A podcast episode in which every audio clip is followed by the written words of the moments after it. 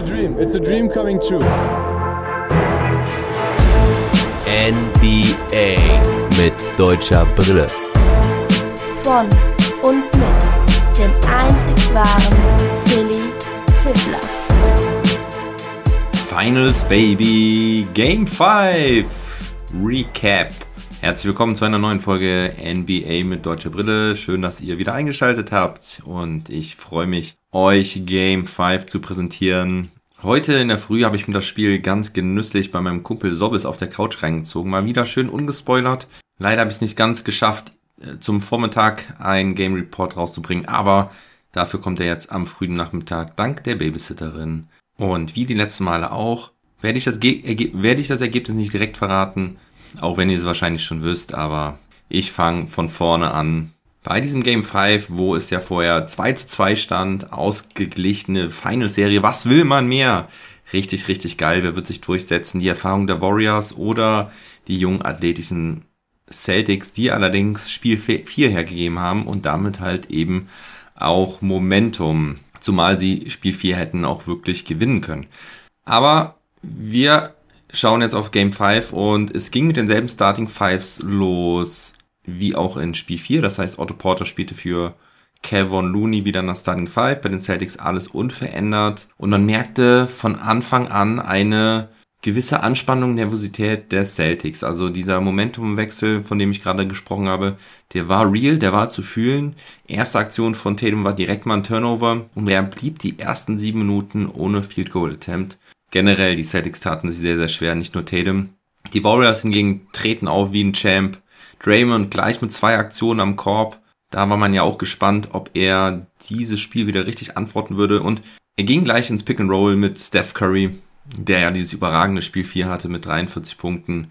Und so bescherte Curry Green direkt mal ein paar Punkte am Korb. Das war ziemlich gut. Schnelle vier Punkte von Draymond, der in Spiel 4 sogar nur zwei Punkte hatte. Und so gingen die Warriors auch richtig schnell in Führung. 16 Punkte schon in diesem ersten Viertel vorne, weil bei den Celtics halt gar nichts ging. Vor allem keinen Dreier getroffen. Bei den Warriors war es nicht die Steph Curry Show. Der hatte anfangs auch so ein paar Probleme mit seinem Wurf, aber die Warriors als Team traten gut auf. Iguodala kam relativ früh rein, Kevin Looney ebenfalls. Looney hatte aber direkt ein bisschen Foul Trouble. Doch Wiggins, Clay Thompson und auch Gary Payton machten ihre Punkte. Payton direkt mal mit einem Dreier aus der Ecke, der mir sehr, sehr gut in diesem Spiel gefiel. Die Celtics blieben aber dran, ließen sich nicht abschütteln, trotz dieser hohen Punktedifferenz im ersten Viertel. Sie konnten sich dann Ende des ersten Viertels ein bisschen fangen, nahmen sie das, nahmen das dann auch mit ins zweite Viertel, da kam die Warriors Offense dann so ein bisschen ins Stocken, aber die Celtics immer noch ohne Dreier-Erfolg. Doch dann kam Tatum von der Bank und der war dann plötzlich wach. Traf 4 aus 5, meistens aus der Midrange, übernahm jetzt das Spiel, brachte seine Celtics zurück. Die Warriors strugglen nun auch von der Dreierlinie, also beide Teams sehr, sehr schwach vom Dreierbereich. Doch nach dem ersten Dreier ging's ab bei den Celtics. Da war der Knoten geplatzt. Tatum eröffnete den Dreierregen, Horford und Smart legten direkt hinterher. Dennoch wirken die Celtics nicht wirklich ganz gefestigt. Tatum mit zwei verworfenen Freiwürfen, das sieht man wieder selten. Das ist Nervosität. Auf der anderen Seite Wiggins, der wieder extrem aggressiv ist, war ebenfalls keine Dreier trifft, aber immer wieder mit guten Aktionen zum Korb oder dann nimmt er mal einen Midrange-Jumper, die er ja auch relativ gut treffen kann. Also diese Aggressivität von Wiggins wirklich Gold wert für die Warriors super, dass er sich das zutraut. Clay Thompson ist ja eher derjenige, der die offenen Dinger reinrotzt, nach seinen zwei schweren Verletzungen nicht mehr ganz so in der Lage ist, aggressiv zu attackieren, kommt fast nur noch über seinen Wurf. Aber auch die bringt er immer wieder mal rein. Aber in dieser Phase ist es halt Wiggins, der auch wieder viele Rebounds holt, wie in Spiel 4. Da hatte er 16 Rebounds, was übrigens Career High war über alle Spiele in seiner Karriere. Und so kommen die Warriors wieder besser rein und gehen mit einer 12-Punkte-Führung in die Halbzeit. 51 zu 39, also die Celtics nur mit 39 Punkten zur Halbzeit. Und jetzt kommt ja das Warriors-Viertel, das dritte. Da haben die Warriors ja bislang eigentlich immer überzeugt. Und wie geht's los? Mit einem 10-0-Run. Aber nicht für die Warriors, sondern für die Celtics. Die Warriors mit richtigen Problemen jetzt in ihrem geliebten dritten Viertel haben schon vier Teamfouls nach fünf Minuten. Celtics kommen wirklich sehr, sehr gut aus der Halbzeit. Jalen Brown attackiert direkt, holt ein paar Freiwürfe raus. Tatum scheint all die schlechten Gedanken abgeschüttet zu haben und trifft jetzt auch schwierige Würfe. Die Warriors brauchen dreieinhalb Minuten, um ihre ersten Punkte zu machen in dieser zweiten Halbzeit. Das waren Dreier von Thompson, aber Steph Curry hat immer noch keinen Dreier getroffen. Die Warriors insgesamt von der Dreilinie mittlerweile bei 3 aus 19. Und ich glaube, zwei von diesen Dreiern haben sie im ersten Viertel getroffen. Und was machen die Celtics? Ja, die waren ja mit 0 aus 12 gestartet von der Dreilinie und plötzlich seit diesem Dosenöffner von Tatum 8 von 8. Curry versucht jetzt irgendwie mal so ein Dreier reinzumachen, aber das ist alles erzwungen. Er will es zu sehr und die Defense der Celtics ist darauf eingestellt, dass Curry mit einem Dreier antworten will. Dann kommt in einer Szene Grant Williams von hinten mit einem Block. Dabei hat Curry den freistehenden Gary Payton unterm Korb nicht gesehen. Das, das wären einfache zwei Punkte gewesen. Gary Payton das ganze Spiel über richtig gute Cuts gelaufen. Aber in der Situation hat Curry ihn nicht gesehen. Das Ganze resultiert in einem And One von Grant Williams im Fast Break. Richtig starke Aktion von ihm. Und ich habe eben vom Dosenöffner bei den Celtics gesprochen, als Tatum diesen Dreier getroffen hat. Und jetzt ist es Clay Thompson auf der anderen Seite, der einen Dreier trifft und zwei Possessions später mit seinem nächsten Wurf trifft er seinen nächsten Dreier.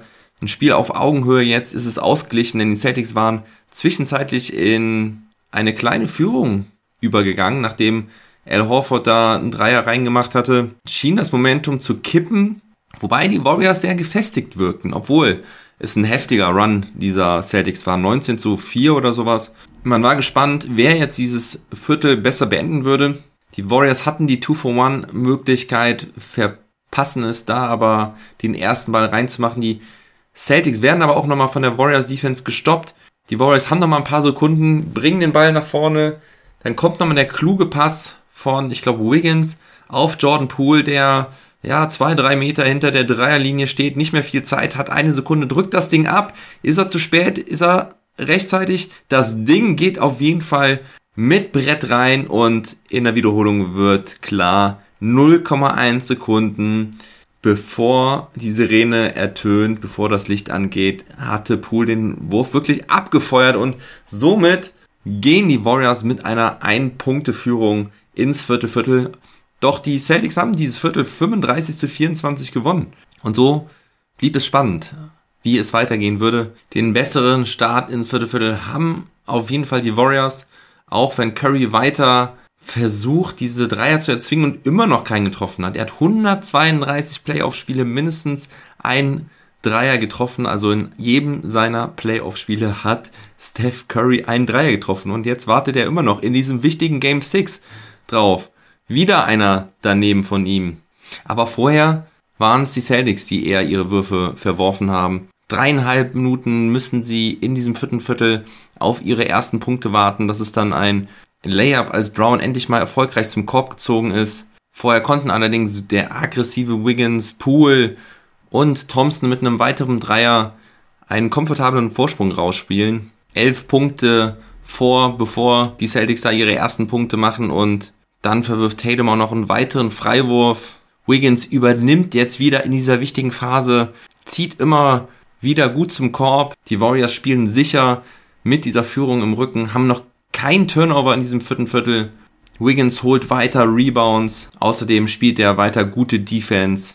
Vor allen Dingen gegen Jason Tatum, der später auch nochmal zwei Freiwürfe hintereinander verwirft. Und genauso geht es dann auch weiter. Draymond Green holt sich sein sechstes Foul ab in einer seltenen Fastbreak-Chance der Celtics. Steve Kerr challenged das Ganze, aber der Call bleibt stehen und Draymond Green muss raus. Doch vor allen Dingen Peyton hat sich hier in diesem Spiel so gut reingespielt, dass er jetzt da auch auf dem Feld steht. Gemeinsam mit Curry, Poole, Wiggins und Kevin Looney.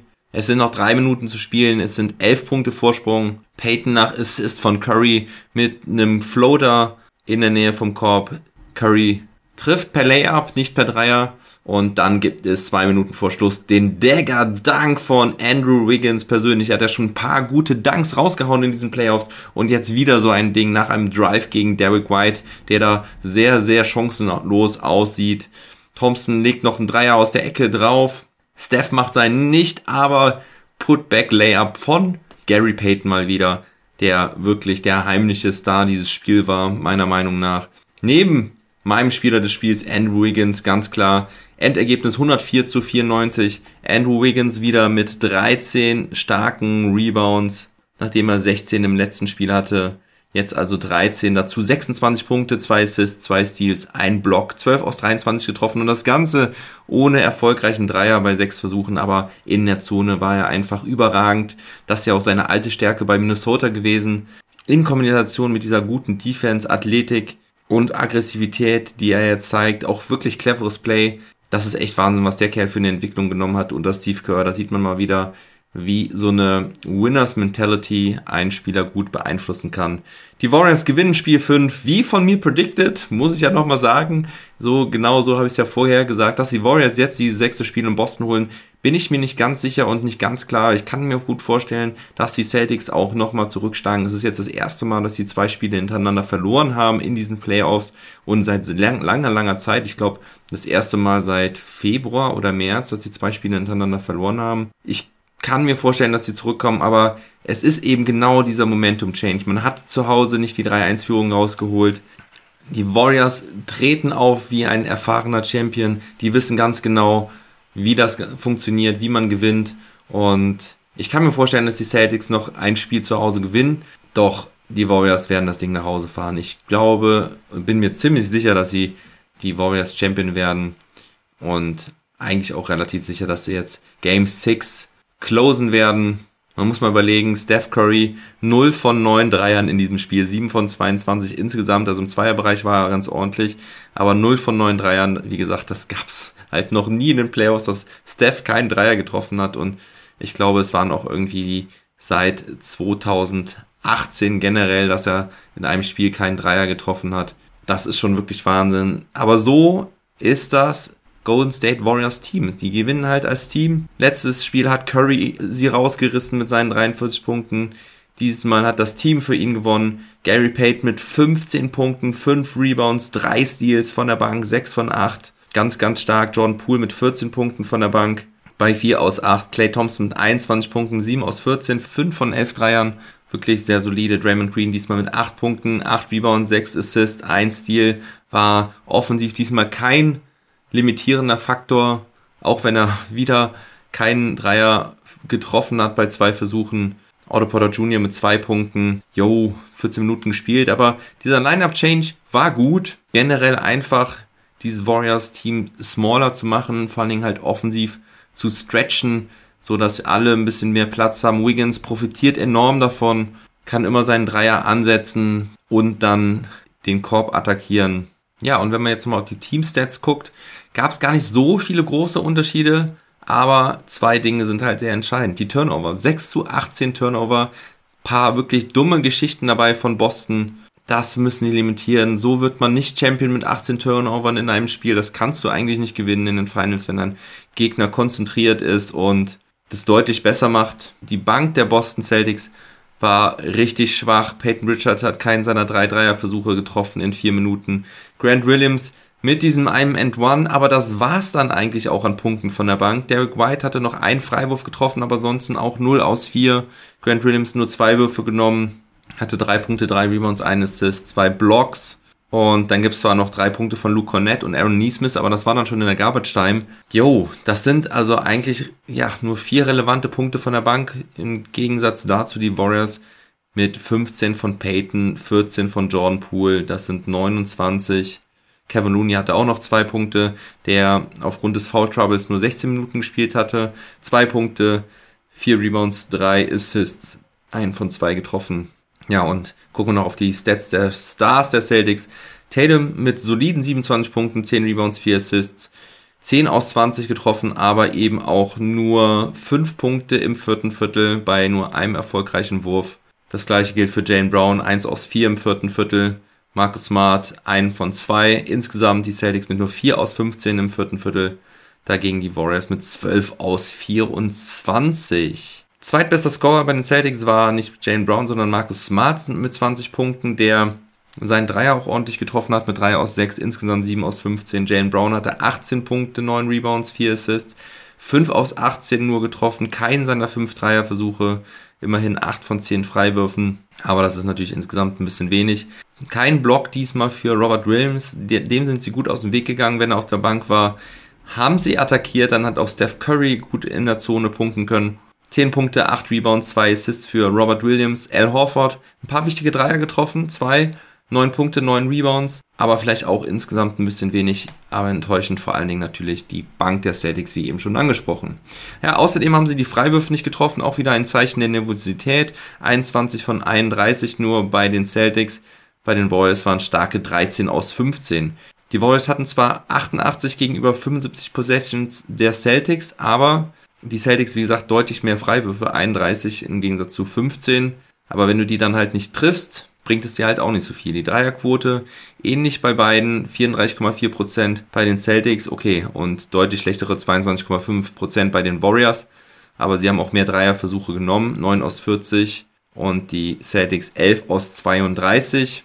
Da wird dann halt ein bisschen das Volumen auch noch belohnt Gleichzeitig, wenn die Celtics halt insgesamt relativ schlecht getroffen haben mit nur 41,3 Prozent, kann man das Ganze ein wenig verkraften. Insgesamt natürlich trotzdem ein kleiner Vorteil auf der Possession-Seite bei 18 zu 6 Turnovern. Da hilft den Celtics dann auch nicht, dass sie ein bisschen besser gereboundet haben mit 47 zu 39 das Rebound-Duell gewonnen haben. Points in the Paint 50 zu 36 für die Warriors. Jo. Und damit haben die Warriors jetzt nur noch ein Spiel zu gewinnen, um Champion zu werden. Wie gesagt, ich glaube dran, dass sie es tun. Liebe Celtics-Fans, lasst mich wissen, wenn ihr noch an den Sieg in dieser Serie glaubt. Donnerstag auf Freitag ist Spiel 6. Das werde ich dann aus meinem Kurzurlaub covern, denn wir fahren am Donnerstag mit der Familie in den Urlaub. Mein guter Cousin Julian, Shoutout an dich, auch ein Basketballverrückter aus Gießen. Der wird Freitagmorgen, wenn er dann gelandet ist, einen Pod mit mir aufnehmen bei meinem lieben Cousin in Hamburg.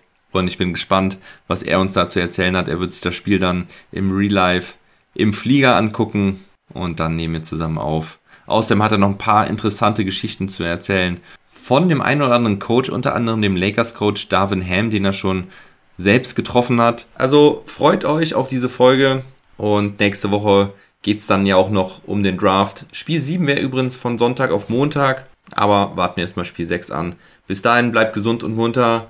Haut mir ein paar Sterne bei Spotify oder Apple Podcasts raus. Gerne auch mit Kommentar bei Apple Podcast oder sogar auch Castbox. Ansonsten Shoutout an alle meine Supporter, wenn ihr mich supporten wollt. Guckt in der Episodenbeschreibung nach. Das könnt ihr gerne über Steady machen. Bei dem einen oder anderen Paket gibt es auch den ein oder anderen Vorteil. Also bis dann, never stop ballin'.